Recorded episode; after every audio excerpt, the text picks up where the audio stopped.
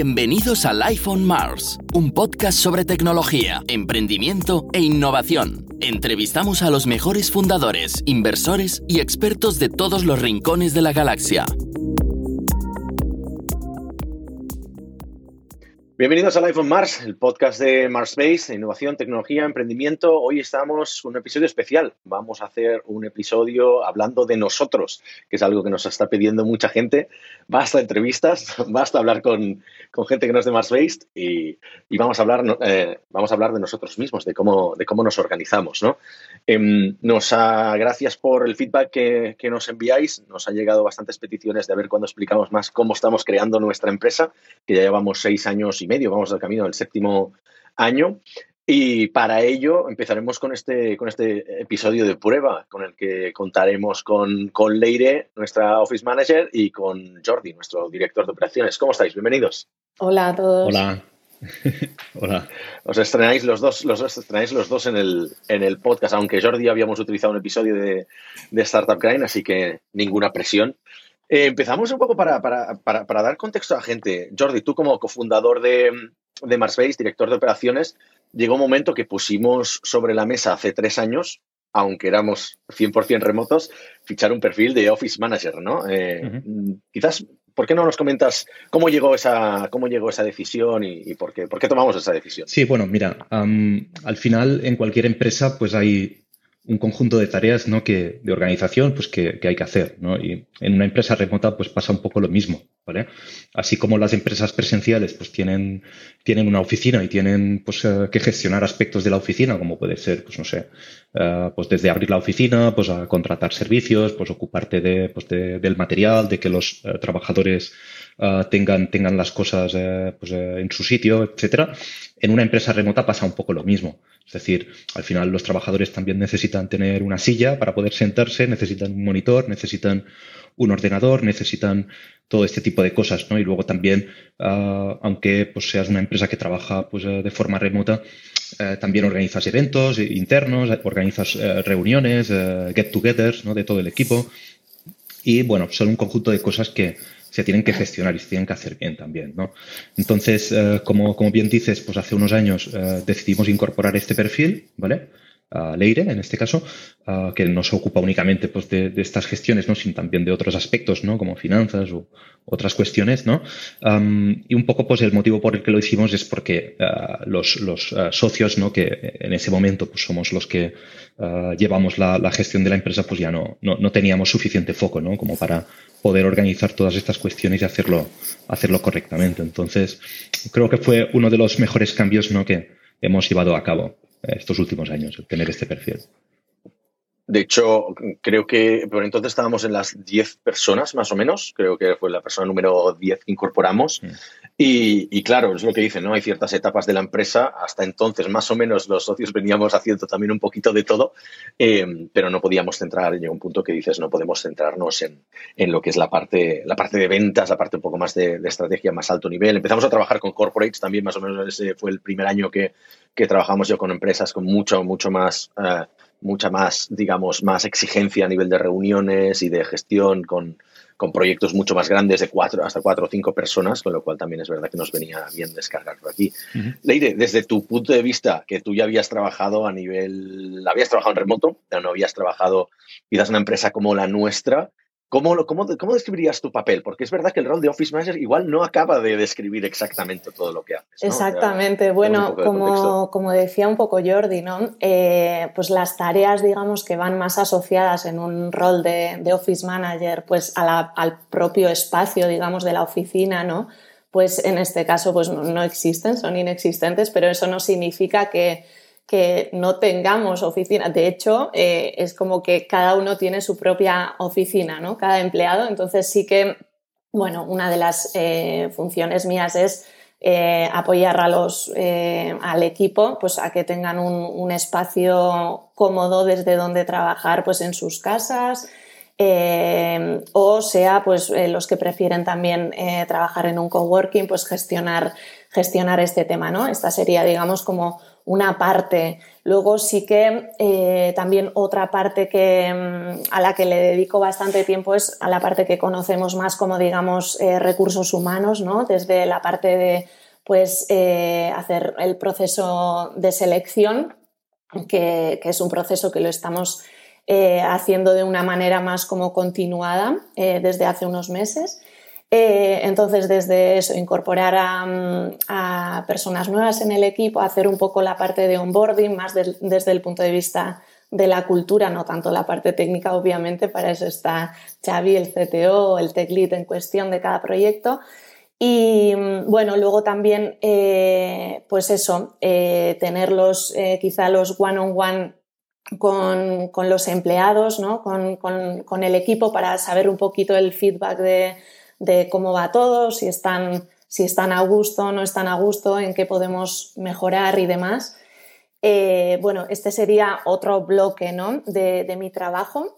Luego, también, como decía eh, Jordi antes, la parte de, las actividades, ¿no? que aunque seamos una empresa en remoto y sí que es verdad que, no nos reunimos eh, cada día, ni mucho menos, pero sí que hacemos actividades presenciales a las cuales además les dedicamos eh, bueno, un esfuerzo y, mucho cariño, ¿no? porque para nosotros es muy importante la parte, la parte humana también. Entonces, pues, em, bueno, ahí sí que también me encargo de, organizar pues, lo que llamamos los Martian Days, que son encuentros que hacemos una vez eh, pues al trimestre más o menos. Eh, hasta la pandemia pues lo hacíamos normalmente de manera presencial en Barcelona y bueno, llevamos ya eh, un par de ediciones pues que lo hacemos online desafortunadamente, ¿no? Aunque estemos deseando de volver otra vez eh, al formato presencial.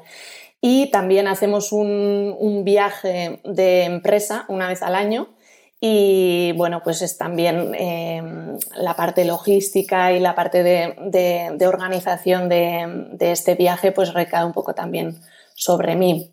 Este, que este año no lo hemos podido hacer, porque hacerlo online, un viaje online, es un poco, esto sería Efectivamente, efectivamente. De hecho, aquí eh, la, realidad es que aún no he llegado a organizar ni uno, porque fue justo cuando entré a trabajar a la semana, fue cuando, cuando se hizo el viaje de empresa, tuve la suerte de poder irme a, Menorca y poder conocer a, todo el equipo ahí presencialmente el año, pasado, exacto. Y este año pues no se ha podido hacer. Sí, em, eh, dime, dime. No, decía que, al final, para una empresa como la nuestra, prácticamente lo más importante es el equipo, ¿no? Es decir, eh, no tenemos ningún producto propio, eh, entonces lo que vendemos son horas de trabajo, experiencia, expertise, pues el, desarrollo que podemos ofrecer, ¿no? Es decir, el servicio de desarrollo. Entonces, en una empresa de este tipo, en cualquier empresa en realidad, pero creo que aún más, ¿no? En una empresa de este tipo, pues eh, lo más importante es el equipo y por este motivo, pues eh, la figura del aire, ¿no? El papel que desempeña, pues es bastante, bastante crítico en la empresa, ¿no? Es decir, nuestra obsesión al final, en el día a día, es eh, que, todo el mundo tenga, pues, las herramientas que necesita para poder hacer su, su, trabajo lo mejor posible, que todo el mundo esté motivado, que esté contento, que todo el mundo pueda trabajar de forma cómoda. ¿no? Esa es la, obsesión eh, principal eh, de nuestro día a día y es un poco pues volviendo a lo de antes, ¿no? El motivo por el cual necesitábamos una persona que, tuviese foco en esto, que pudiese dedicar su energía a, a este aspecto, ¿no? Para, para que mm, funcione correctamente. Y que más o menos también, o sea, un poco la regla dice que cada 10 personas eh, en una empresa necesitas ya una persona de gestión, ¿no? Se cumplió que a las 10 personas pues ya fichamos al perfil, al perfil este Office Manager y ahora que estamos en las 20 contando los freelance estamos buscando un perfil de Project Management, con lo cual más o menos encaja esto. Dicho esto, ¿qué os parece si comentemos antes de entrar en las, en las herramientas, que es el tema focal de la, del episodio de hoy, es decir, el último cambio que hemos aplicado durante el verano, que dijimos, oye, vamos a reorganizar las áreas de la empresa y ver cómo nos lo repartimos. Más quizás las que hacéis vosotros dos, porque la de, la de Xavi, que es nuestro CTO, está bastante claro lo que tiene que hacer, tiene que hacer de CTO, y yo me encargo de más de la parte de, ventas y de marketing, pero entre vosotros dos, ¿cómo os repartís las tareas y qué, qué es lo que hace cada uno? ¿Quién quiere empezar? Leire. Sí, empiezo yo. Bueno, pues yo eh, sí que tengo, pues eso, un, rol un poco eh, bastante multitasking, aunque creo que todos nosotros también, ¿no? Pero que, eh, porque eso, em, así como sí que es mi, mi, área más de foco, la parte em, que hemos comentado del equipo, ¿no? Sí que también doy apoyo tanto a Jordi como, como a Alex. en, otros, en otros temas, ¿no? Como pueden ser el tema de, por ejemplo, temas de, facturación, eh, hacer las, las facturas eh, a los clientes, enviarlas, hacer el seguimiento un poco de pagos, también el tema de, bueno, la relación con los proveedores, hacer pagos y demás. Esto sería más, digamos, del, del área de, de contabilidad, finanzas, digamos, ¿no? Que, en realidad lo, lleva, lo lleva Jordi y yo pues le, apoyo pues, eh, en estas tareas, ¿no? Y sí que, sí que es verdad que hasta ahora teníamos un poco como la sensación de estar todos un poco pendiente de, todos los temas, ¿no? Y mm, en verano lo que, lo que se decidió un poco es pues que cada uno tenga más sus, áreas de foco y aunque sí que estén eh, contribuyendo a otras áreas, porque esto lo seguimos haciendo, pues que cada uno un poco se, centre y sea, digamos, como, como el que se ocupe de, gestionar su área, ¿no? Entonces, eh, por ejemplo, el tema de, selección de, personal, digamos, que era algo que, que hasta ahora pues sí que intervenía yo, también intervenía Jordi, eh, y también interviene Xavi como CTO, que es el que evalúa más a los candidatos desde el punto de vista de, la parte más técnica, digamos. Eh, pues eso, ahí estábamos todos, pues eh, que no quedaba del todo claro o, al menos sí que igual estaba más o menos claro cada uno hasta dónde llegaba, pero la cosa es que todo el mundo estaba pendiente de, de esa área, ¿no? Entonces, bueno, desde hace unos meses sí que yo me encargo ya más de, este tema, así Jordi queda como liberado para todos los otros focos que, él tiene. Y, entonces lo entonces lo llevamos más entre, entre Xavi y yo em, este tema. Exacto. Jordi si quieres. Sí en mi caso bueno haciendo una analogía un poco futbolística vale Quizá habrá gente que no, que no sepa muy bien de qué hablo. A ver qué dices. A ver qué digo, a ver qué digo. Yo vendría a ser un poco como el Philippe Cocu, ¿no? O el Luis Enrique, ¿no? del Barça de hace muchos años, ¿no? Que eran jugadores que en cada momento los ponían donde, donde hacía falta, ¿no? Este es un poco el papel que tengo actualmente en Marbella. Es decir, que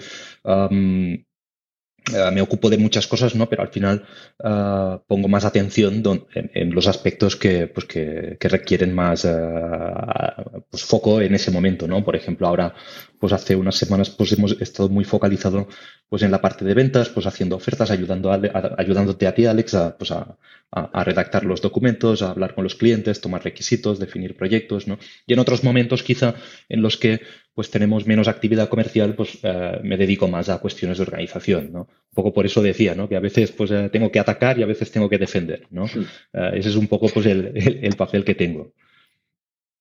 Eso es, eso es un. No, sé, no sabía por dónde ibas a salir por ahí, ¿no? Porque uno puede pensar que el director de operaciones podría ser más como el Xavi, ¿no? El que distribuye juego, ¿no? Dice todas las pelotas pasan por mí, entonces pero tú has ido a buscar ya como más el, papel específico. Al final, creo que en todas las empresas hay perfiles ¿no? que son un poco más eh, multi, multi-rol, ¿no? Es decir, quizá no tanto multitasking, mm. porque yo no soy tan multitasking como, como Leire. Me cuesta un poco más mm. hacer eh, muchas cosas a la vez. Soy más, más de focalizarme en un tema ¿no? y, y centrarme en él. Pero sí que multi-rol en el sentido en el que, pues bueno, eh, hay semanas en las que dedico el 80% del tiempo a una cosa y otras eh, en, las que lo dedico a otro tema completamente diferente, ¿no? Eh, así que tengo unas funciones que son un poco más fijas, ¿no? Podrían ser, pues bueno, el organizar, eh, pues, la asignación, ¿no? De los developers, de los, de los trabajadores, ¿no? En los distintos proyectos y gestionar un poco el plan a, medio plazo, ¿no? Y a largo plazo, que es, es la función principal que tiene, pues, un, un director de operaciones en, la empresa, ¿no? organizar los proyectos cuando empiezan, hacer la definición funcional también de los proyectos. Al principio, hago funciones también de gestión de proyectos, como, como ya pues, hemos comentado. Y luego, pues, superviso la parte de finanzas, ¿no? Que, en la cual también está, pues, Leire, Leire metida allí bastante a fondo. Como vamos, como vamos a hablar mucho de, de, las herramientas hoy, hay un concepto que es importante, es transversal a todas ellas, que es la diferenciación entre la síncrono y síncrono, ¿no? O sea, nosotros somos una empresa de servicios, con lo cual tenemos que coordinarnos mucho con clientes. O sea, no quizás una, empresa de productos mucho más independiente, pero es verdad que nosotros pues, tenemos clientes en, muchos países, algunos de Estados Unidos, otro que tenemos a, Kev que está en Australia, tenemos a, gente en el, en el, mismo país, cada uno con sus horarios y con sus cosas, ¿no? Con sus distintas reuniones, con sus distintas herramientas. Ahí nos adaptamos también a sus herramientas, a su metodología de trabajo, pero internamente nosotros, eh, ¿cómo ves tú la distribución o explicar quizás un poco qué es el asíncrono versus síncrono? La gente que quiera más detalle, que vaya al primer episodio donde, del iPhone Mars en castellano, donde lo tratamos con mucha más eh, entereza, pero, pero ¿qué, dirías tú? ¿Cuál es la distribución que tenemos nosotros? ¿Hacia dónde tendemos? El resumen es que intentamos encontrar un equilibrio entre ah, tener comunicación, comunicación asíncrona, ¿no?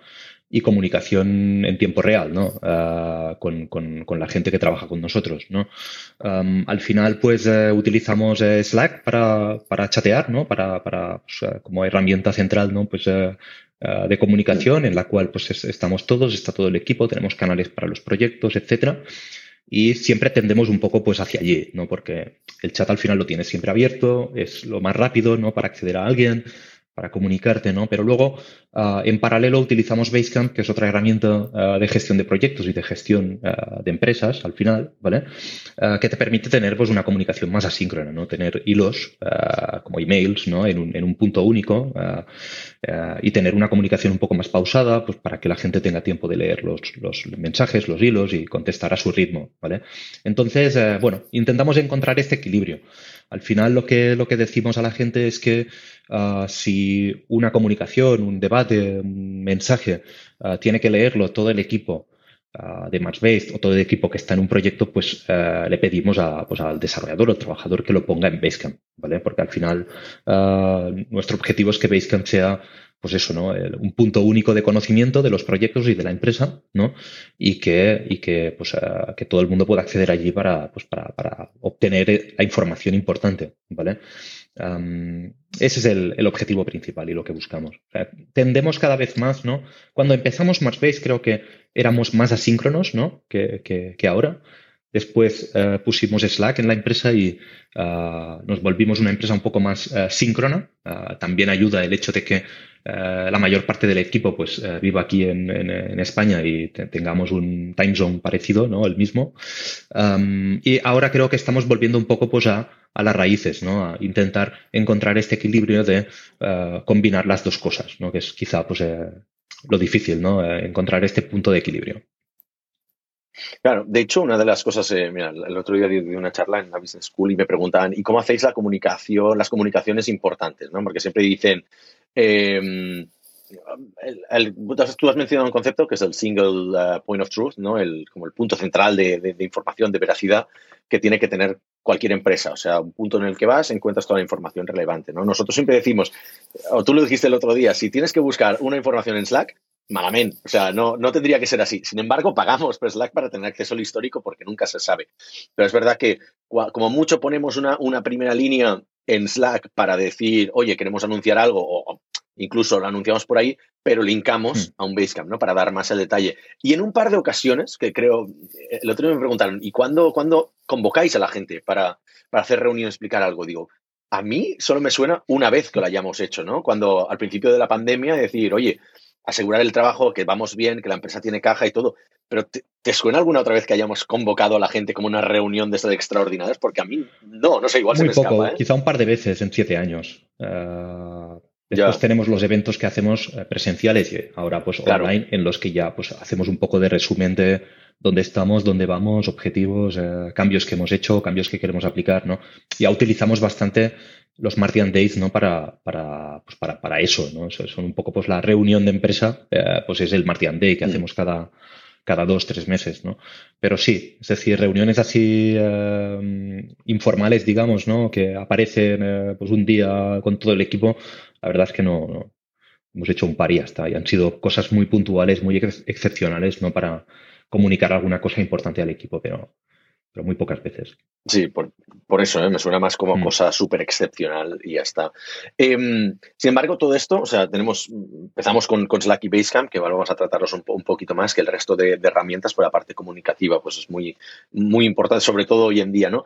Hace falta como una figura que gestione esto o que, que mm, haga la curación de todo esto, ¿no? En ese sentido, ahí Leire juega un papel muy importante, porque, por ejemplo, pues en Basecamp, pues los, los lunes, vamos a hablar un poco de, de ciertas buenas prácticas que tenemos, que hacemos por Basecamp para ver cómo gestionamos la empresa. Mm. Por ejemplo, tú los lunes, Leire, envías el Chronicles, ¿no? Que es un poco lo que, lo que tenemos que saber de la semana. Y eso me gustaría que dedicaras como un minuto a, explicar qué es, qué contiene este report, porque creo que es muy interesante. Exacto, pues eh, cada lunes por la mañana eh, enviamos esta, esta mini newsletter, digamos, que, que, bueno, contiene un poquito las, las, novedades o bueno, las cosas que, se tienen que tener presentes esa, semana, ¿no? Pues primero, eh, si hay bueno, algo relativo a, las actividades internas de la empresa o si es el cumple de, algún miembro del equipo o si es el, el Martian Anniversary que, llamamos, pues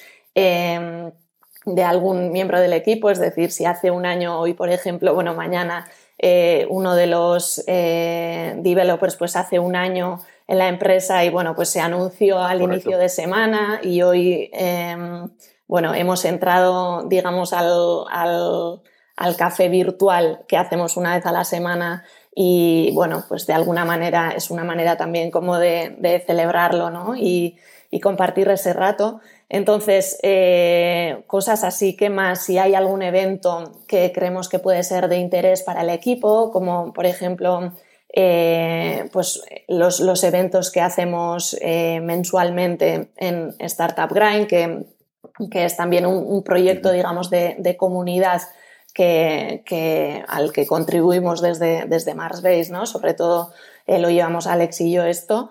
Y bueno, pues esto también lo, incluimos. Luego, ¿qué más cosas? Pues eh, quiénes están de, vacaciones ¿no? esta semana.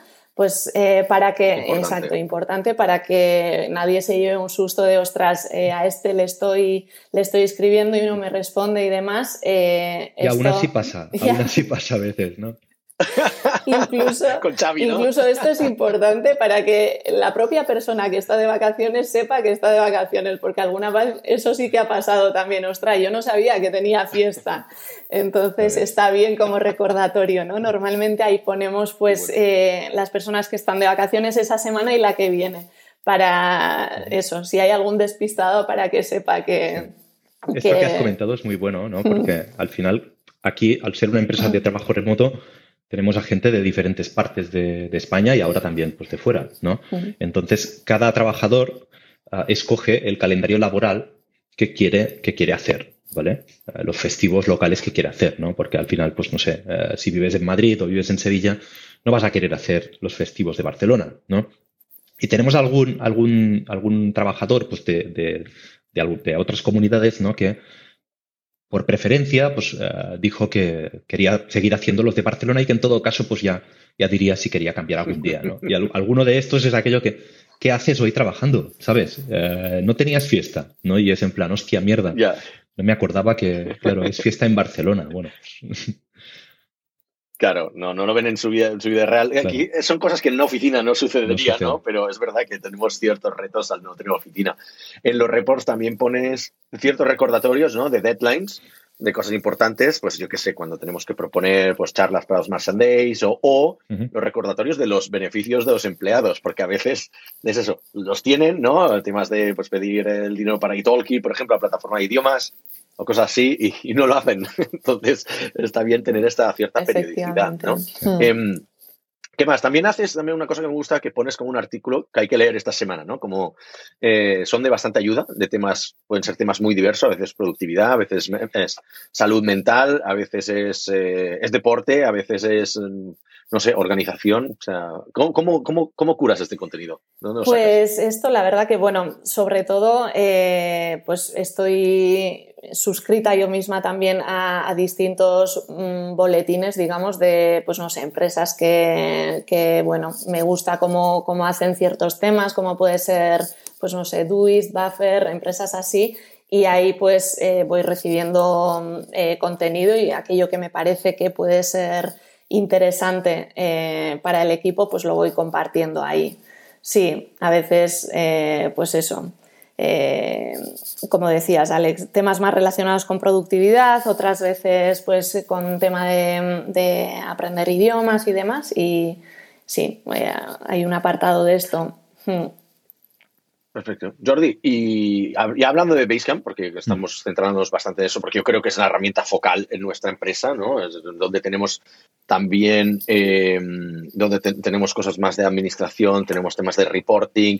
Hablamos de los reports, ¿no? De cómo, cómo hacemos que la gente conteste. Por ejemplo, una cosa buena que hicimos era lo de los check-ins, ¿no? La funcionalidad de los check-ins y cómo lo utilizamos para que los empleados reporten las herramientas, las tareas que han hecho en cada proyecto, por ejemplo. Sí, la comunicación es un aspecto bastante clave en cualquier empresa, creo y es muy difícil hacerla correctamente, ¿no? Porque lo difícil de la comunicación es acordarte de que tienes que comunicar alguna cosa. ¿no? Muchas veces pues, eh, te ocurre algo en el día a día, ¿no? Con un cliente o con, con un proyecto, pues cualquier cosa, ¿no? Y uh, olvidas, ¿no? Que tienes que comunicarlo al equipo, ¿no? Eh, o piensas que ya lo has hecho igual, ¿no? Entonces, creo que estos informes periódicos, estos reports que, hacemos, ¿no? Que, bueno, Leir envía pues estas crónicas, ¿no? Cada, cada lunes, yo envío también un informe más de, pues de, de operaciones, ¿no? De, pues de los proyectos. Alex, tú envías también pues, informes comerciales, ¿no? Creo que la función principal que hacen, aparte de comunicar cosas al equipo, es que tú mismo hagas el esfuerzo, ¿no? De acordarte de qué tienes que, que, tienes que comunicar, ¿no? Es decir, cuando ves allí una tarea que es uh, escribir el informe, ¿no? pues es cuando paras un momento y dices, hostia, ¿Qué ha pasado esta semana? ¿Qué tengo que comunicar? ¿no? Y de esta forma, pues quizá olvidas un poco menos uh, comunicar cosas importantes, ¿no? O cosas que igual no son tan importantes porque tienes que comunicar, ¿vale? Entonces, um, otra cosa uh, que es un poco tediosa, ¿no? En, en, el día a día de una empresa es pues obtener la información de todo el mundo, ¿no? Es decir, obtener información de qué hemos hecho en cada proyecto, qué ha hecho cada uno, qué le preocupa a cada uno, etcétera, ¿no? Este tipo de, este tipo de cosas, ¿no? Y luego, comunicarlo a las personas relevantes, ¿no? Por ejemplo, pues en un proyecto de desarrollo, pues durante la semana, pues trabajamos en multitud de tareas, ¿no? al final, ¿qué es lo que ocurre? Que enviamos también un informe al cliente explicando lo que hemos hecho, ¿no? durante la semana, ¿no? Entonces, es, es, una tarea un poco tediosa porque tú como project manager tienes que pedir a los trabajadores en qué has, has trabajado, eh, qué es lo que más te ha costado, cómo lo has hecho, uh, qué te preocupa, uh, por dónde vamos, ¿no? Todo este tipo de información. Entonces, uh, pedimos a los trabajadores que cada semana, el viernes, nos envíen también a través de Basecamp, a través de una funcionalidad que se llama pues, Automatic Check-ins, creo, um, que nos envíen un pequeño listado ¿no? de las cosas que, que han hecho. Entonces, yo como project manager esto lo envían el viernes y yo como project manager el lunes ya tengo todas las respuestas ¿no? y puedo hacer el reporting hacia los clientes. ¿no? Un poco pues para no solaparnos, ¿no? no tener que estar pendiente todo el rato de, hostia, me falta la información de aquí, me falta la información de allí. ¿no? Es decir, los trabajadores ya saben que tienen que mandarlo el viernes ¿no? para que yo pueda uh, reportar al cliente el lunes. ¿no? Esto es una de las cosas que, que, hacemos pues, uh, más a menudo. Porque irlo a pedir, o sea, hacerlo on demand no es eficiente eh, y generaría mucha más fricción. Entonces creo que es una, un avance muy significativo cuando decidimos hacerlo, porque así el desarrollador dice, mira, es que acabo la semana, ya pongo todo lo que he hecho y, y me olvido, ¿no? Hmm. Eh, dicho eso, una de las cosas que nos preguntan bastante es cómo, cómo imputamos horas, ¿no? ¿Cómo calculamos? Eso nos lo pregunta todo el mundo, tanto empresas similares como, ah, ¿cómo, cómo os organizáis en ese sentido, pero también potenciales clientes que quieren saber cómo sé yo que tus trabajadores mm. hacen las horas que tocan, ¿no? Eh, quizás estaría bien hablar aquí de cómo hacemos con, pues con Harvest, ¿no? Por ejemplo, o sea, cómo hacemos el, tracking de, de, de, las mm. horas y todo esto, qué modelo tenemos. Sí, al final cualquier relación entre un proveedor y un, y un cliente, ¿no? Pues uh, se tiene que basar siempre en la confianza, ¿vale? Si tú no confías en ese proveedor, en que eh, no confías que, pues, que, que, está haciendo las horas que toca, que está haciendo, pues, que te está dando el servicio pues, adecuado, ¿no? Casi es mejor no trabajar con él, ¿no? Al final. Entonces, eh, intentamos que todas las relaciones que tenemos con clientes se basen en la confianza siempre, ¿vale? Entonces, dicho esto, eh, utilizamos una herramienta que se llama Harvest, ¿vale? que bueno, es una herramienta que te permite gestionar proyectos en el sentido en el que puedes definir tareas dentro de los proyectos, puedes definir presupuestos, puedes definir pues el, coste que tiene el proyecto, el precio por hora, ¿no? Y te permite imputar horas, ¿no? Ya sea haciendo time tracking o imputándolas de forma manual, ¿no? Al final del día, pues diciendo, pues mira, he trabajado siete horas en este proyecto y una eh, pues en este otro, ¿vale? Entonces, aquí en Marsbase, uh, un poco lo mismo. Es decir, uh, la relación que tenemos con, con, los trabajadores también se basa en la confianza al final, ¿no? Si no confiamos en un trabajador, no para, para qué estamos trabajando con él, ¿no? Es decir, que, seguramente pues una persona en la que no confiamos pues no, no, tiene sitio en, en MassBase, ¿no? entonces, em, los trabajadores pueden hacer ambas cosas, o bien hacer time tracking, ¿vale? a medida que van trabajando en los proyectos, o bien imputar horas al final del día. Es decir, cuando termina el día, ah, tienen que entrar en Harvest y poner las horas que han trabajado en cada proyecto, ¿vale? Algo que también facilita un poco este, este trabajo, ¿no? que puede ser un poco pesado, es que intentamos que una misma persona no esté trabajando en más de dos proyectos a la vez, ¿vale? Es decir, eh, estandarizar un poco eh, lo que es la dedicación que tiene cada uno en los proyectos, ¿no? Eh, por ejemplo, pues tenemos desarrolladores, ¿no? Que trabajan full time en un proyecto, entonces tienen que trabajar 40 horas en el proyecto y es muy simple de, imputar y de, y, de, y de, calcular, ¿vale? Y luego tenemos trabajadores que están en dos, en dos proyectos, entonces pues suelen hacer pues 20 horas en uno, 20 en el otro, o dos días en uno, tres días en el otro, ¿no? Entonces eso también facilita un poco el, llevar eh, la cuenta, ¿no? De las horas que has trabajado en cada sitio, ¿vale? No, pues está bien porque una, también otra, otra tipología de persona que nos pregunta eso es potenciales empleados, ¿no? Eh, mm. candidatos y ah, pero hacéis time tracking porque a los desarrolladores hay cosas que no, hay algunas de las cosas que no nos gustan son el time tracking o imputar. O sea, imputar es una de uno de los peores verbos que existen cuando eres desarrollador y todos hemos sufrido herramientas súper tediosas en el pasado, y mm. tener que hacer malabares porque luego pues, imputan este proyecto aunque no estés trabajando aquí porque a nivel de budget eh, aquí ya no tengo más horas entonces nada tiene sentido no se desvirtúa muchas cosas es verdad está bien que, digamos esto que nosotros puedes hacer la, imputación manual al final de mm. la semana y así un poco un poco te olvidas no porque si no es verdad que hay ciertos desarrolladores que no quieren trabajar con este tipo de mm. con este tipo de entornos tenemos que saber cuántas horas ha trabajado cada uno en cada proyecto porque al final trabajamos por horas y al, al cliente le cobramos pues las horas que hemos trabajado ni más ni menos, ¿no? Entonces, imputar horas es indispensable, es indispensable porque, porque tenemos que saber, ¿no? Si, hemos trabajado más o menos en cada proyecto, ¿no?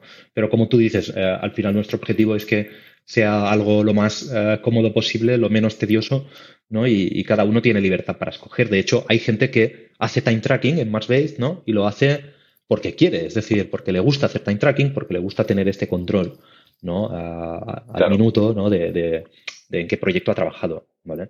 Ah, de hecho, creo que empezamos a hacer time tracking algunos, ¿no? Justamente a petición de algún trabajador, ¿no? De no, no, yo quiero hacer time tracking porque me va mejor, de esta forma pues eh, puedo saber dónde dedico más tiempo, dónde dedico menos tiempo, ¿no? Y sobre todo perfiles en los que, eh, que estamos en más, en más proyectos, ¿no?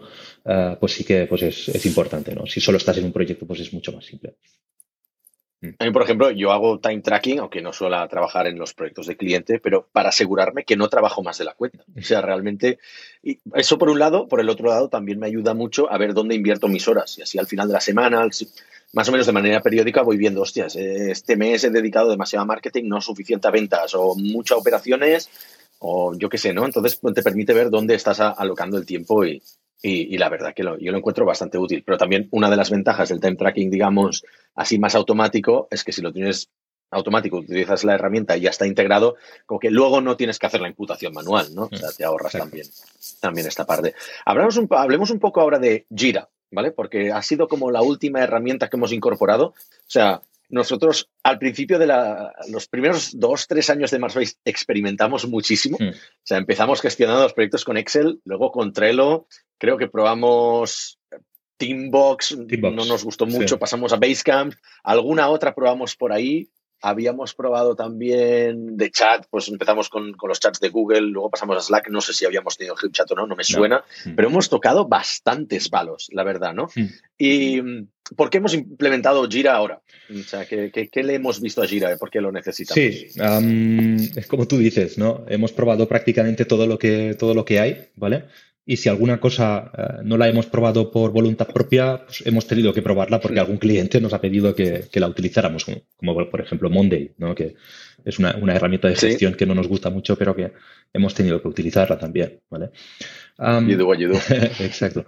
Entonces, sí, al final, pues eh, lo que ocurre es que estas herramientas de gestión de proyectos, de, bueno, son gestión de tareas más bien, ¿no? Son boards de tareas y tal. Mm. Pues eh, tienes dos tipos de, herramientas, ¿no? Las que son un poco más generalistas, ¿no? Como podría ser, pues, eh, Trello o pues Teambox o Basecamp o este tipo de, cosas, ¿no? Y luego tienes herramientas que están más pensadas ya para desarrollo, ¿vale? Podría ser GitHub Projects, ¿no? O en este caso, pues Jira, que es la que, la que utilizamos actualmente, ¿vale? Entonces, bueno, hemos pasado por todas, todas tienen sus puntos fuertes, sus puntos débiles, ¿no? Y al final, actualmente nos hemos quedado con Jira porque para hacer desarrollo, para gestionar desarrollo, es prácticamente lo que, lo que mejor funciona. Es decir, lo que tiene más funcionalidad, eh, te permite pues, eh, gestionar sprints, ¿no? Nosotros trabajamos con la metodología Scrum, entonces eh, es importante poder crear sprints, poder calcular, ¿no? Pues los puntos de historia de usuario que tiene cada, cada tarea, poder hacer el sumatorio, ¿no? Y, Jira, pues como es una herramienta que está enfocada para desarrollo, pues ya te, ofrece todo esto por defecto, ¿no? Con, con, otras herramientas como Trello, pues tienes que, tienes que buscar workarounds, ¿no? Tienes que ya instalar eh, aplicaciones de terceros, eh, hacer cosas más extrañas, ¿no? Y al final Jira te lo, te lo ofrece ya out of the box, ¿no? Eh, por defecto y la verdad es que nos está funcionando bastante bien, ¿vale? Hay que decir que al principio Jira hace unos años era bastante más carrinclón. Eso también ha sido un factor. Ah, y era extremadamente corporate. O sea, eh, cuando escuchabas Jira era como, por Dios, no. O sea, era como la antítesis de Mars Base, pero es verdad que Exacto. ha mejorado. Nunca habíamos considerado utilizar Jira hace seis años, no siete, porque sabíamos que era muy corporate, era, era, muy complejo de configurar, ¿no? Era, era feo de narices también. Nosotros como, como desarrolladores de aplicaciones y diseñadores un aspecto que valoramos es este también, es decir, valoramos el precio, valoramos la funcionalidad, valoramos que, pues no sé, la filosofía incluso de la empresa, ¿no? Pero también valoramos mucho que sea un producto que funcione bien, que funcione rápido, que sea bonito, que sea simple, ¿no? que sea fácil de utilizar. Es decir, nos gustan las aplicaciones bien hechas. ¿no? Y Gira en ese momento... Xavi siempre dice que si no es bonito no, le gusta. O sea, Xavi realmente para, ser CTO... Exacto. Y, y Gira pues no, era bonito. No era bonito, no era fácil, era, era complejo. ¿no? Y desde hace unos meses o unos años, pues eh, bueno, sacaron un nuevo tipo de proyecto dentro de Gira, ¿no? que lo llaman eh, Next Gen Project o algo así y que son mucho más simples, que tienen una interfaz mucho más bonita y la verdad es que funcionan, funcionan muy bien. Eh, de hecho, eh, otra cosa que está bien mencionada aquí, lo has dicho tú, a veces, bueno, a veces no, o sea, creo que valoramos bastante la filosofía de las, mm.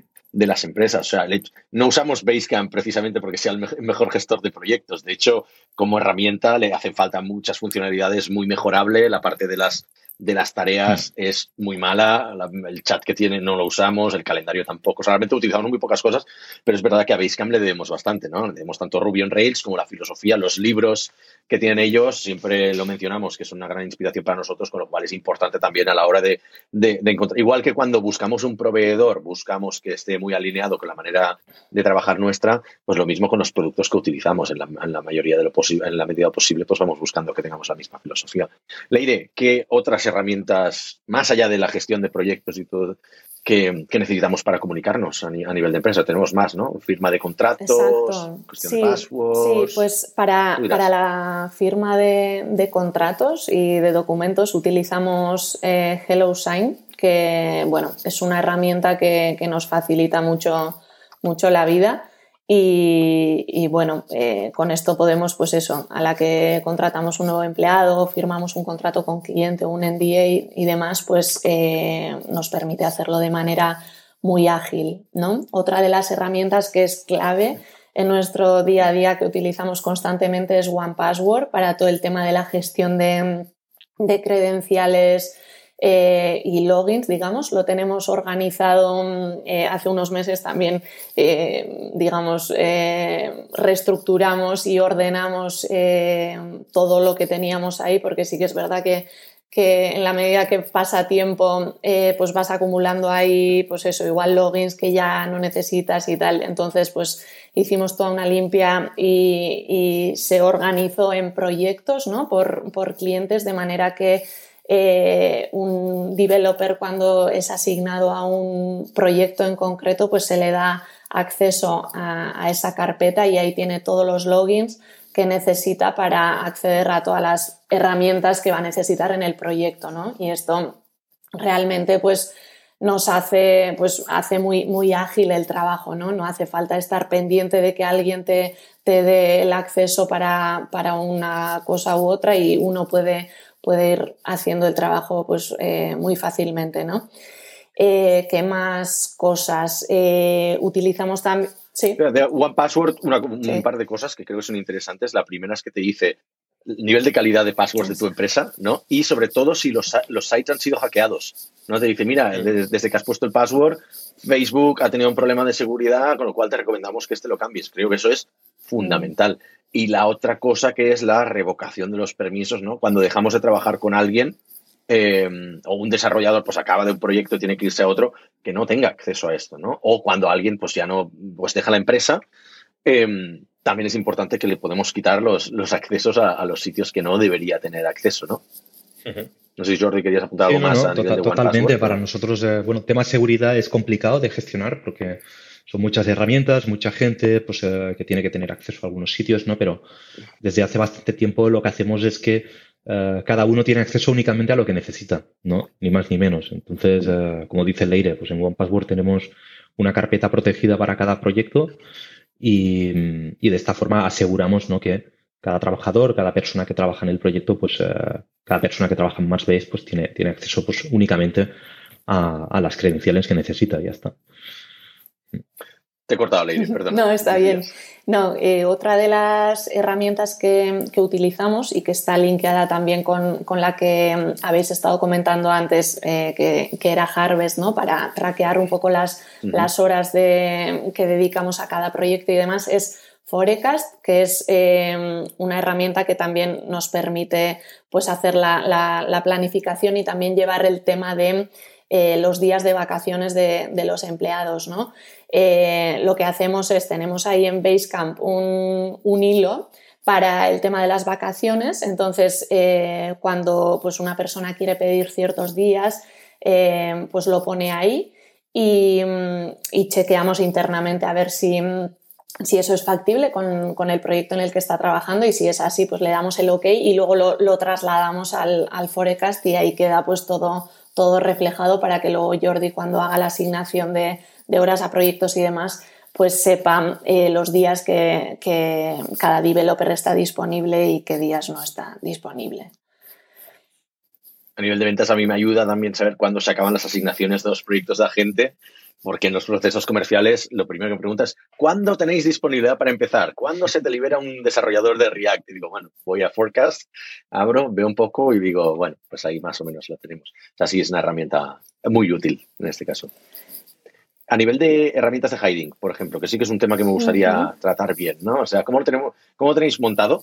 Porque también creo que es bastante interesante lo que hemos montado con muy poquita cosa. Creo que tenemos un, un algo bastante potente que nos ayuda nos ayuda mucho en un proceso que es fundamental en una empresa como la nuestra, que tenemos que ver a muchísimos developers. Exacto, sí. Pues en Hiring, eh, así como en otros proyectos, eh, hemos hecho un poco el cambio de, antes eh, igual lo teníamos más en, Basecamp, así en forma de, hilos, y ahora hemos, digamos, migrado el proyecto de Hiring en sí al, al Jira. Y, bueno, esto nos, permite, pues eh, eso, tenemos eh, en el board del Gira em, los candidatos que están pues, en, cada, en cada punto del proceso, digamos. Cuando recibimos una, candidatura, pues ya nos aparece directamente ahí en, la, pues, en la columna de nuevo candidato, digamos y ahí pues en este caso yo reviso un poco eh, pues eso, eh, las capacidades del, candidato, el perfil que tiene, si nos interesa pues lo paso a una siguiente eh, fase que es ya la, primera entrevista, ¿no? Y, de ahí también puedo pues hacer preguntas a Xavi en este caso si tengo alguna duda a nivel técnico y demás o, le asigno a él pues cuando, pues eso, cuando ya le toca la, parte, evaluar la parte técnica y demás. Es algo que, ha sido pues eso, muy, muy útil eh, porque entre otras cosas pues eso nos permite mm, clasificar los candidatos por, prioridades también. Eh, podemos ver de manera muy fácil también las capacidades, las skills que tiene. Entonces, mm, cuando tenemos, eh, pues eso, una necesidad concreta de un proyecto nuevo y demás, pues podemos ver de una manera fácil eh, pues los candidatos que tenemos eh, que, de alguna manera cumplen con esos, con esos requisitos, digamos, ¿no? Entonces, esta sería, el Jira es una herramienta importante en la gestión del hiring, digamos. Otra herramienta que utilizamos Em, para, digamos, em, recabar eh, las, las, applications de los, de los candidatos em, es Typeform. Eh, tenemos un, un, formulario donde, pues eso, pedimos, eh, hacemos preguntas sobre la experiencia que tiene el candidato, los años de experiencia en las distintas tecnologías que utilizamos, pues expectativas salariales, eh, el nivel de inglés, que es algo que valoramos mucho también. Eh, y demás, ¿no? Pues eh, esta información la, recogemos, digamos, a través de, este formulario que tenemos en Typeform y luego tenemos hecha la integración de Typeform a Jira de manera que, pues eso, como decía antes, a la que alguien envía su, formulario, pues automáticamente ya nos figura en el, en el board del Jira y bueno, esto nos, nos, facilita mucho el trabajo. Somos una empresa bastante frugal en ese sentido. O sea, quiero decir, una cosa que creo que eso ha definido siempre las líneas eh, estratégicas Jordi es la de no utilizar una herramienta demasiado grande para el estadio de empresa en el que estamos, ¿no? Siempre utilizar la herramienta correcta para esta etapa. Y cuando crezcamos, voy a utilizar otra, ¿no? Por ejemplo, no estamos utilizando ningún ATS, un Applicant Tracking System, que es lo que a nivel de hiring o de recursos humanos quizás llegará un momento que hará falta, pero por ahora, viendo o siendo una empresa que fichamos dos, tres personas al año, para nosotros sería mucho, sería exagerado, ¿no? Sería quizás un poco, un poco demasiado. Em, sí que hay otra, a nivel de también de, recursos humanos, una cosa que me gustaría también hablar un poco, a ver si puedes comentarlo brevemente, son las herramientas de los beneficios, ¿no? Cómo, cómo gestionamos los, los, beneficios que damos a, los empleados, eh, pues las cosas que utilizamos, pues por ejemplo, como Italki y tal, cómo lo sueles gestionar. Exacto, pues eh, bueno, nosotros eh, como empresa sí que, digamos, apoyamos em, pues, eh, ciertas eh, actividades, digamos, de, eh, que queremos fomentar ¿no? en, en, el equipo y una sería pues, todo el tema de mejorar el nivel de idiomas, sobre todo el inglés, que es el que más utilizamos por el tipo de proyectos que, que tenemos pero eh, también pueden ser otros idiomas. Por ejemplo, tenemos eh, un compañero, Pablo, que, está pues aprendiendo japonés, ¿no? Y, entonces, bueno, pues, pues también, eh, ¿por qué no? También apoyamos esto, ¿no? entonces, tal y como lo tenemos configurado es que la empresa ofrece una cantidad determinada, en este caso 200 dólares al trimestre, eh, para todo lo que sea, pues eh, eso, mejorar el nivel de, idiomas, ¿no? Entonces, normalmente esto lo articulamos a través de, de Italki, que es una plataforma, pues eso, que, que pone en, contacto, digamos, a aquellos que, quieren aprender un idioma y, profesores, sean oficiales o no, pero que ofrecen sus clases. Entonces, eh, la empresa tiene una, una cuenta de Italki y, lo que hacemos es, pues eso, cuando pasa el trimestre, eh, bueno, o al inicio del trimestre, cargamos a aquellos em, empleados que, así lo requieren, o sea, que, así lo solicitan, porque no todo el mundo está eh, tomando clases de, idiomas, obviamente, pero aquellos que quieren, pues me, piden que, les cargue el bono, digamos, entonces pues eh, compramos este bono, se lo pasamos a, su cuenta, digamos, y entonces tienen todo el trimestre para, utilizarlo. Si es que lo acaban eh, antes, porque realmente están muy motivados y hacen muchas clases, pues ellos pueden eh, cargar, pues eso, más, más crédito en su cuenta, ¿no? Y a la que acaba el, trimestre, pues volvemos a renovar el bono. Es, de esta manera que, que estamos trabajando actualmente. Eh, De momento lo hacemos bastante manual, ¿no? Por lo que, por lo que estás diciendo, manual. No tenemos una herramienta en sí para gestionar todo eso. Exacto, de momento, exacto. Pero sí que estamos eh, planeando, y de hecho esto es eh, primicia, esto exclusiva, total. Vas a dejar exacto, exclusiva hoy. Que estamos, bueno, pensando ofrecer una, una tarjeta, digamos, eh, a los empleados en donde ya tengan pues eh, un, un, crédito, digamos, una cantidad eh, para aquellas actividades que, queramos impulsar, ¿no? que mejoren, digamos, pues eso, tanto la formación, en este caso, tanto la formación sea idiomas o sean temas más relacionados con, con tech, o eh, también pues el bienestar de, la persona, como pueden ser pues a través de deportes, ¿no? Entonces lo que estamos pensando es em, eso, en tenerlo esto eh, desde inicio del año, pues a cada empleado em, ofrecerle X, lo que, lo que acabamos eh, decidiendo, de manera que los empleados pues sepan que cuentan con, ese importe, que pueden gastarlo, pues por ejemplo, si es eh, temas de, hacer deporte, pues eh, en la suscripción, pues eh, no sé, en la inscripción a un gimnasio o en la compra de, no sé, una bici estática o, o algo por el estilo. Cada uno, pues eso, aquello que le motive y aquello que, que, vaya con su estilo de vida, digamos, ¿no? Entonces, lo único que, tendrán que hacer es, eh, pues una vez que hagan el gasto, guardar el, ticket, bueno, solicitar una, factura a nombre de la empresa. Todo esto ya eh, vamos a preparar unos guidelines, habrá unos guidelines donde quedará claramente, pues, eh, esto, cada empleado cómo, lo tiene que gestionar, pero en principio solicita una, una factura a nombre de la empresa y y nos la envía y, es la manera en la, que, en la que lo haremos, de manera sencilla, eh, fácil y, eso, al cabo del año pues se volverá a renovar este crédito, digamos. Y esto es un buen ejemplo de algo que viene porque revisamos. Primero, comentar que como este episodio lo estamos grabando en mediados de octubre, pero va a salir bastante más adelante, eso será una primicia, pero va, a estar bien contemporizado, ¿no? Eh, la otra es que esto viene pues también con una cierta revisión de lo mismo, ya que revisamos las herramientas, revisamos los beneficios de los empleados, revisamos muchas cosas, también los proveedores que tenemos, hacemos una tarea de cierta revisión periódica, que creo que es algo que Jordi hace extremadamente bien, nos obliga cada año, ¿no? nos, ha inculcado esta cultura de, ir revisando todo lo que utilizamos, por qué lo utilizamos, qué rendimiento nos da, si tiene sentido que todavía lo utilicemos, si es el momento correcto, ¿no?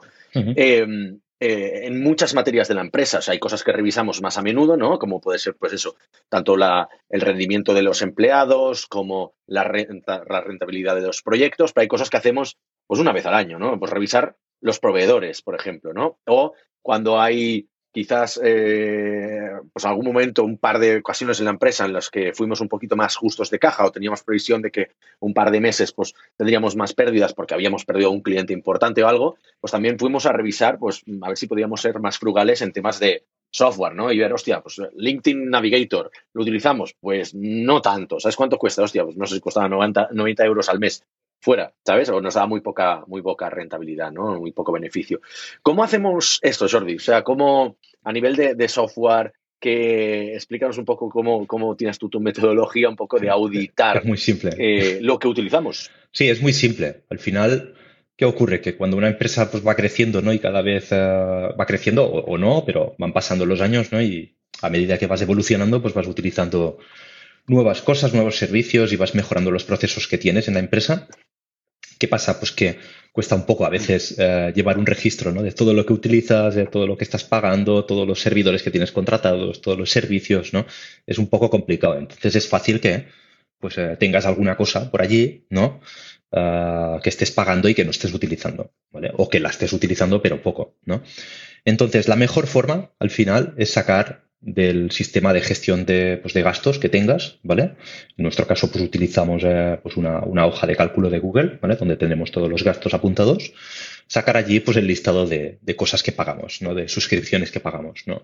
Entonces, sacamos esta lista y vamos uno por uno, uh, validando, pues, si, si, es esencial o no para la empresa, si lo utilizamos, cuál es el coste uh, mensual o anual y, y entonces decidimos, decidimos si, si seguimos utilizándolo o, o, o, no. Es decir, siempre vamos un poco pues, a la raíz, ¿no? que la raíz es los pagos que, que, que estamos haciendo, ¿no?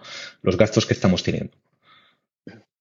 Es que hay un, bueno, un, par de, un par de consideraciones aquí. Lo este tema lo hablamos con Brad de Cledara en el podcast en inglés, mm. que ellos gestionan un software para gestionar los SaaS ¿no? de, de, una empresa que es que a diferencia de los SaaS o los productos que utilizas a nivel personal, donde puedes tener lo que se llama subscription fatigue, ¿no? la fatiga de suscripciones, en las que estás suscrito a todo, pagas por cosas que luego no utilizas, etcétera, etcétera, a nivel de empresa no pasa, porque a veces eh, tú, por ejemplo, no estás al tanto de ciertas suscripciones que pagamos porque cierto equipo de desarrollo lo necesita, ¿no? Pero tú no lo ves tanto porque dices, hostia, yo lo que utilizo pues es más Harvest, Forecast, Jira y no sé qué. Pero las herramientas de los developers igual están, estamos pagando por ciertas licencias de cosas que ya no utilizamos, ¿no? De que igual cuando hacíamos proyectos en Ionic, por ejemplo, o cuando mm. necesitamos virtualizar muchas más máquinas, etcétera, etcétera, ¿no? O Photoshop al, al, principio, este tipo de cosas, ¿no? Entonces, esto no se audita y no solo te genera gastos acumulados ahí que no tienen muchísima rentabilidad, sino que también es verdad que te genera como un cierto, una cierta sensación de, de agobio el pensar que tienes muchas cosas compradas, no sé que, que, se te acumulan en la empresa. Es como un poco un síndrome de Diógenes que hay que hacer limpieza de vez en cuando para, para sentirte un poquito más, más ligero. Y la verdad, no sé, a mí cuando hacemos esto, este ejercicio personalmente me motiva bastante decir, hostia, a ver qué nos podemos sacar de encima, ¿no? Hmm. Que también va muy alineado con el valor de empresa, uno de los valores de empresa que tenemos, que menos es más, ¿no? En ese sentido, yo creo que hacemos un ejercicio muy bueno. Y creo que hemos tocado más o menos todos los palos. Nos hemos dejado alguno, o sea, seguro que no hemos tocado todos los, los software que utilizamos, no hemos hablado de Google Suite, no hemos hablado de, de quizás las cosas de marketing, que ya hablaremos en, en, otro episodio, pero más o menos a nivel de comunicación lo tenemos todo por aquí, ¿no? ¿Me dejado, ¿Nos hemos dejado algo? Creo que no. Pues, no, no, ¿no? Pues creo que podríamos cerrar con la pregunta. A mí no, ¿eh? A Leire, por favor. Trampa. Para Leire. Dos, pues Leire, pues empiezas, empiezas tú. Eh, una, ya sabes que preguntamos aquí, pues, eh, grandes cagadas, ¿no? Para, para, humanizar el, y generalizar los, eh, los errores a nivel organizativo. Y nosotros que tenemos transparencia como uno de los valores fundamentales de la empresa, creo súper relevante que compartamos aquí una gran cagada a nivel organizativo, pues cada uno de, cada uno de vosotros. Yo si se me ocurre alguno, también compartiré uno, ¿eh? pero es más vuestro terreno. A ver, yo una cagada que me acuerdo perfectamente, pero que, que no es muy cuantificable. Yo sé que a ti te gustan las, las cagadas cuantificables en euros. Eh, es eh, cuando organizamos el Martian, el Christmas Martian Day en Navidades del año pasado eh, que fue un evento muy chulo, que bueno, fue la última vez, de hecho, que nos encontramos todos en, en, persona, diría yo. Eh, aquí en Barcelona vino todo sí, el equipo, fue muy guay. Además, por primera vez invitamos también a todos los freelancers con los que trabajábamos que, bueno, uh -huh. que pudieran unirse también a la cena de Navidad eh, que hacíamos y, bueno, pagamos los viajes y demás. Y eh, bueno, era también mi, mi primera cena eh, para la cual, bueno, tenía mucha ilusión y para después de la cena habíamos estado diciendo, oye, estaría bien pues reservar quizá eh, un espacio en, en, alguna de las salas de, de, Barcelona para que luego no tengamos que hacer eh, colas y demás, porque bueno, era época de, de, Navidad y había muchas cenas de empresa, ¿no? Entonces como que no, no era buena idea que 20 personas estuviéramos esperando haciendo la cola para entrar en un sitio. Entonces, bueno, yeah. pues yo reservé eh, en una sala que me habían dicho que, que eso, pues iba a haber cenas de otras empresas y demás, y bueno, pues como que dije, pues puede, puede encajar para el ambiente para nosotros, ¿no?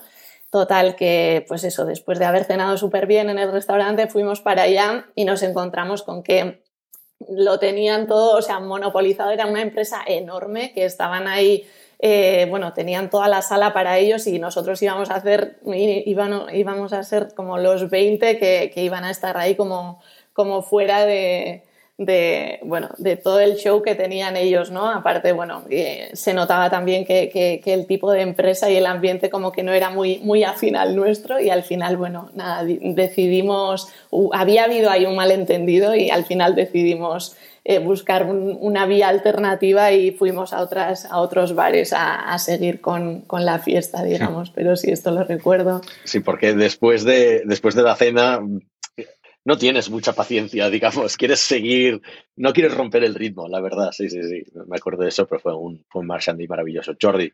Yo pensaba, Leire, que ibas a decir las tazas, ¿vale? Entonces, porque aparte lo curioso, es un error de hoy mismo, ¿sabes? Es decir, es un error ¿Qué ha pasado hoy? Digo, va a decir lo de las tazas, seguro. ¿Qué ha pasado? Yo no, yo no lo sé. Tú no lo sabes, lo voy a contar. No, no, no, no, no. No, no, no. Este lo cuento yo porque es colectivo. Es un error colectivo. Yo también formo parte, entonces lo asumo como propio. Porque no te, otros más ridículos no, tengo. Este es el, principal, ¿sabes? Hemos encargado unas tazas, ¿vale? Para. Es, bueno, desde. Es, como un clásico de Mars Base, ¿no? Eh, tener tazas eh, personalizadas de Mars Base, ¿no? Con el logo, con, con el eslogan y tal, ¿no? Esto ya, pues lo, hicimos desde, desde, el primer año, ¿no? Y, lo hemos seguido haciendo. Lo dábamos a clientes. Lo dábamos a, clientes y a trabajadores. Ahora hacía bastante tiempo que no lo hacíamos, ¿no? Y dijimos, hostia, tenemos que recuperarlo, ¿vale? Mm. Y Leire pidió un diseño pues a, pues a, una persona del equipo ¿no? para, para, pues para, hacer la taza, ¿vale? Y bueno, pues se hizo el pedido de las tazas, las tazas quedaron también, porque es una empresa americana la que las hace, ¿no? Quedaron allí atascadas en las aduanas, bueno, fue, todo, pues imaginad, ¿no? Un, percal, ¿no? Y hoy nos, Algún me le he visto. A ver, a ver. hoy nos, damos cuenta que el que el eslogan que hemos puesto en las tazas tiene una tipo. Que en vez de, en vez de poner Alien Ideas Human Code, pone Alien Ideas Human Code, ¿vale? O sea, después de pasar por las aduanas, por no sé, todo, para llegar, ¿sabes? Oh Hay una tipo en las tazas. Y lo curioso es que Em, la tipo, pues la cometió pues el diseñador que tenemos, ¿no? Que hizo, que hizo la taza. Leire lo vio, lo dio por bueno, lo colgó en Basecamp, ¿vale? Lo vimos todos, todos, ¿vale? Todos, no solo en las tazas, también en los stickers, ¿vale? Sale lo mismo, la misma tipo. Lo vimos todos, todos dijimos, hostia, cómo molan las tazas, qué guay. Yo el primero, ¿no? Y, hoy nos, hemos dado cuenta de que había una tipo allí gigantesca, ¿sabes? Es como, hostia. Hostia. Ese es un, pequeño error colectivo. Ostras, pues es, verdad, ¿eh? igual por eso, por verlo con el thumbnail de, de, Basecamp, que no lo amplías porque ya lo, Pero se, Se ve la tipo allí, ¿eh? Hostia. bueno, claro, igual. Nos hacemos mayores. Ahora lo miraré.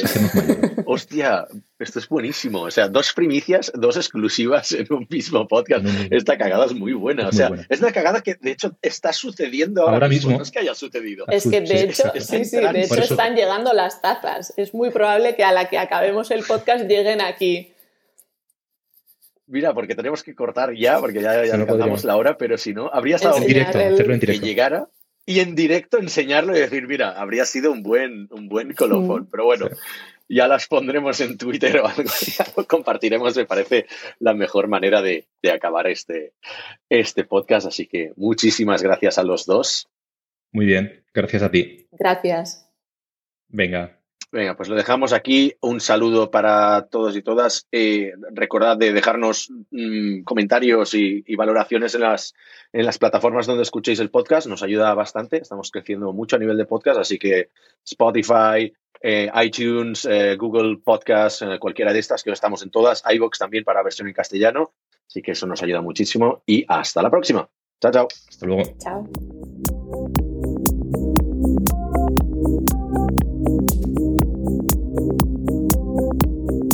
Somos Mars Based, una consultora 100% remota especializada en desarrollo web y móvil de Barcelona. Ayudamos a todo tipo de negocios, desde startups hasta grandes corporaciones, a hacer realidad sus proyectos tecnológicos. ¿Y a ti, en qué te podemos ayudar?